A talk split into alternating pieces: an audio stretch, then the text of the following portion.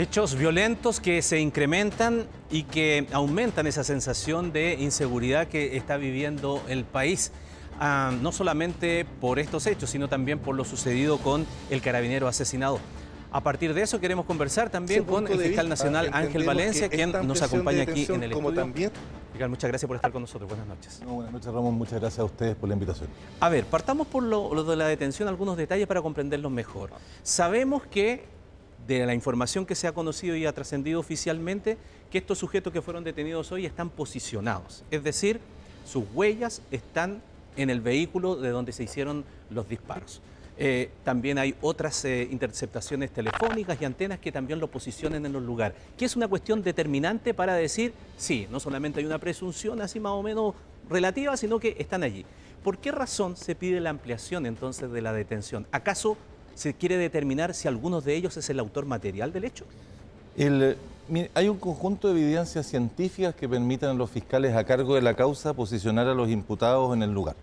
Es decir, aquí no se trata de simples reconocimientos de testigos que apuntan con su dedo a una persona u otra para atribuirle responsabilidad, sino que tenemos, tal como usted dice, tenemos fotografías digitales, seguimiento a través de cámaras, eh, cruces de eh, comunicaciones telefónicas captadas por antenas, el, un, una, huellas, huellas dactilares recogidas desde los vehículos y que luego pudieron ser cotejadas con las huellas de los imputados. Eh, un conjunto de diligencia, de evidencia, ¿no? que más allá del simple reconocimiento de una persona, una simple eh, identificación por un sujeto, por un testigo, permiten llegar a la conclusión, en base a evidencia científica, que estos sujetos participaron del hecho. Eh, ahora los fiscales, conforme a las necesidades de la investigación, los antecedentes y el de los detalles de la evidencia, les ruego que entiendan que es necesario mantenerlas en reserva para que la, causa prospere, la investigación prospere. Estimaron que era preferible, para asegurar su éxito, realizar algunas diligencias adicionales antes de formular cargos para los efectos de precisar el rol que cada uno de estos dos detenidos pudo haber tenido nosotros en los hechos. Y asimismo poder eventualmente recibir la declaración de alguno de ellos si se eh, manifestara en su decisión a declarar, su disposición a declarar. Entonces, considerando esa situación, para precisar los hechos, es que los fiscales tienen la facultad legal de eh, pedir una ampliación de la detención y así lo dispuso el tribunal. Y eventualmente también para que si surgen detalles en, en la audiencia de formalización pudiese afectar también eventualmente la ubicación de los otros dos sujetos que se están buscando? O sea, efectivamente, parte de las diligencias apuntan no solo a determinar la participación de estas personas, sino que también determinar quiénes fueron, dónde se encuentran los otros eventuales, los otros partícipes del delito. Pero junto con ello, además, quisiera agregar que parte de esas diligencias también están apuntadas a determinar fehacientemente cuál es la identidad de uno de los detenidos. Como probablemente ustedes pudieron eh, conocer de la exposición del fiscal eh, Olivarí, en el caso específico de uno de los detenidos, este había entregado una información, falsa respecto a su nombre, se pudo identificar, asociar su participación en base a tomar las huellas de este individuo en la investigación con las huellas que se encontraban en el auto, pero las huellas de este individuo no forman parte del Banco de Datos Nacional eh, de Huellas Dactilares, a diferencia de lo que ocurre en otros casos, que si levantamos una huella de un automóvil podemos cotejarlo con otro sistema nuestra base de datos nacional. En este caso en particular, en este sujeto, tuvimos que cotejarlas directamente con el individuo, ¿no? con el sospechoso. Hay un conjunto de diligencias que es necesario realizar para los efectos de eh, avanzar y precisar más los hechos, como digo, la identidad específica de este sujeto, si tiene otras órdenes, si ha participado en otros delitos. Es, tenemos que confiar en el profesionalismo de estos fiscales que le han dedicado eh, no solo días, sino que no solo horas, sino que largas días y largas noches a trabajar en esta causa. Y ellos son los responsables ahora en adelante de que esto tenga éxito en tribunales y hay que confiar en su profesionalismo y su buen criterio. Sin entrar más detalles para no entorpecer la investigación, pero el sujeto que fue presentado como el tercer sujeto, eh, eh, aquel que está allí justamente en pantalla a través de un video que también como sujeto de interés, ¿de él no se tiene la identidad?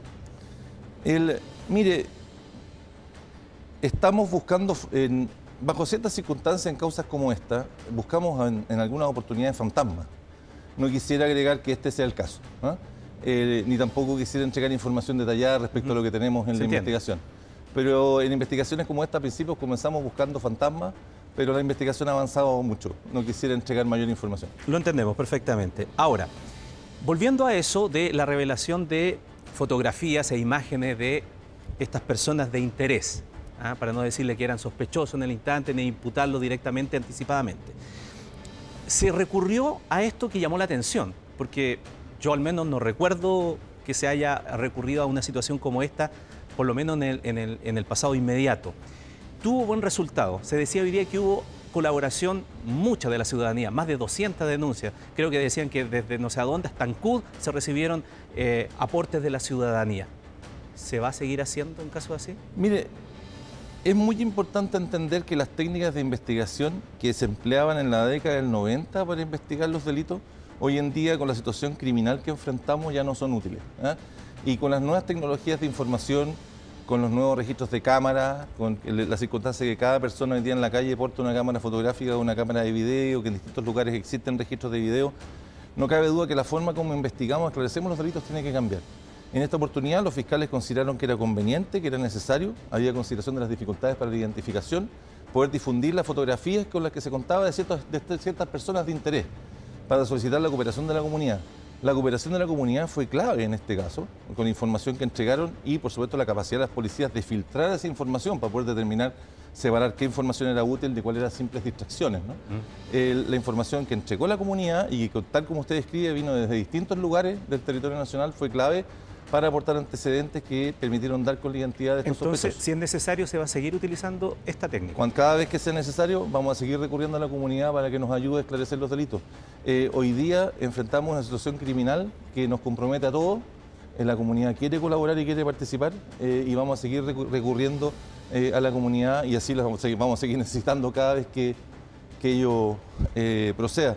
Les recuerdo que en muchos casos de microtráfico a través de los, de los municipios recibimos información a través de los municipios respecto de dónde se comercia, de dónde se está vendiendo droga, distintos antecedentes. No es inusual que la comunidad eh, aporte eh, información y en este caso fue eh, una técnica muy útil.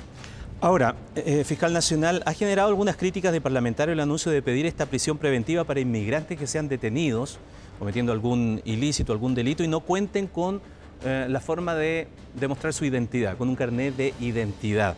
en base sobre la base de qué diagnóstico se toma esa medida y la resistencia que o la crítica que ha sumado también en algunos sectores. Mire, el, eh, no tengo un criticómetro. El, probablemente eh, yo pueda haber captado eh, en, mis, en mi entorno. Le, doy un criticómetro. Más, adhesión. El, senador La Torre, por ejemplo, dijo que esto podía fomentar la xenofobia. Sí, pero hoy día tuvimos visitas de distintos parlamentarios en la oficina eh, en la Fiscalía apoyándonos en la iniciativa y además pidiéndonos que propusiéramos iniciativas legales eh, que fueran útiles, ¿no? orientadas a mejorar la calidad de la persecución penal.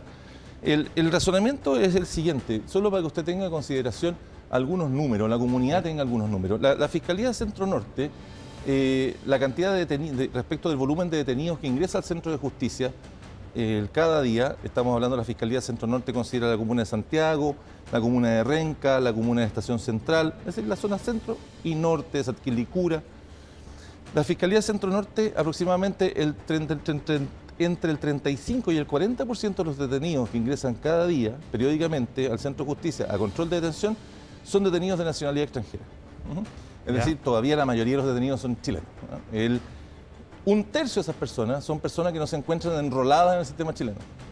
Es decir, un tercio de esos, detenidos son personas que no se encuentran, no tienen un RUM provisorio, que no han pasado por el Servicio de Registro Civil chileno, que no tienen un nombre registrado en Chile, que no han puesto como usted o como yo nuestras, nuestras huellas dactilares en, en la base de datos oficial y que por lo tanto no tenemos información confiable, fidedigna respecto de quiénes son.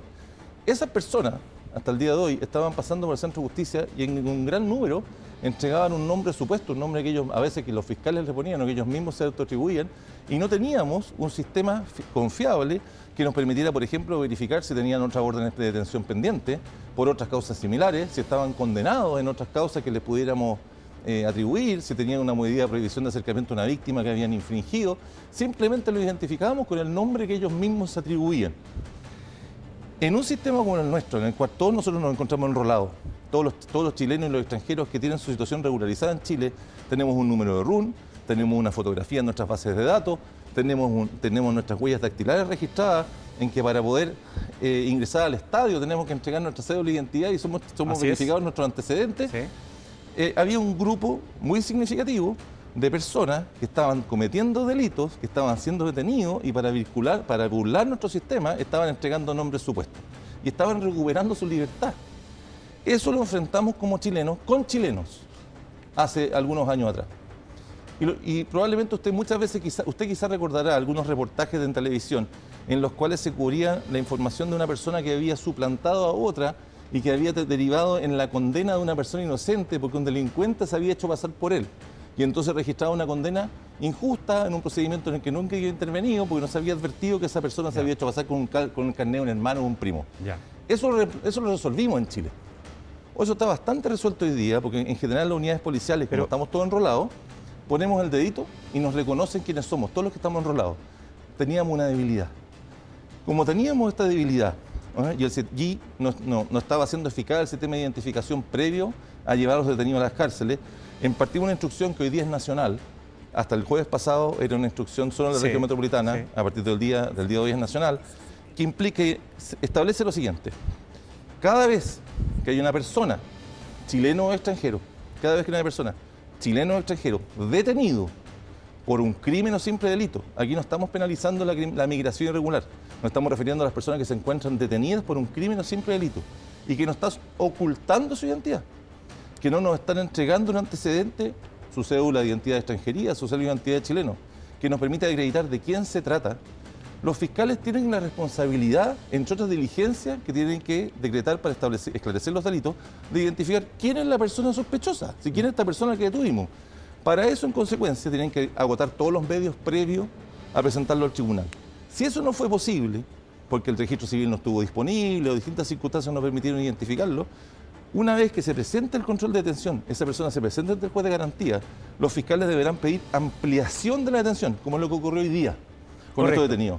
Y si ese periodo no permite identificarlo, si aún pesa todo eso, no es posible identificarlo, van entonces a formalizar, si es del caso, formalizar la investigación y solicitar, y solicitar prisión preventiva por peligro de fuga. Perfecto. Porque se trata de personas que no sabemos cómo se llaman, no sabemos si tienen órdenes pendientes, no sabemos cómo llegaron, no sabemos cómo, dónde viven, no sabemos de qué viven, y por lo tanto tenemos que asegurar su comparecencia. Mm, suena de toda lógica la, explicación que usted señala, pero...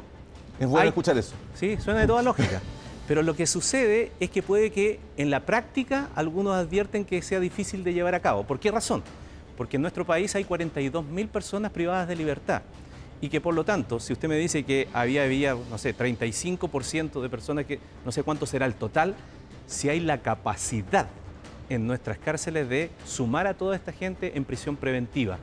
¿Lo dijo? No lo digo yo, lo dijo el mismo eh, ministro de Justicia.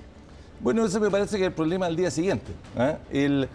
lo importante es que nosotros vamos a agotar todos los medios que tienen a nuestro alcance, como Fiscalía, como Ministerio Público, para que ningún detenido cuyo nombre no hemos podido establecer, cuya identidad no hemos podido establecer y que pueda tener órdenes de detención pendiente, recupere la libertad simplemente porque el órgano administrativo no lo pudo identificar. Muy bien. El, gracias, afortunadamente, el Ministerio de Justicia ya está tomando algunas medidas para, como consecuencia de esta decisión, o bueno, como consecuencia de la necesidad, más bien, para no atribuirse, ¿no es cierto?, que esto es una reacción a lo que estamos haciendo.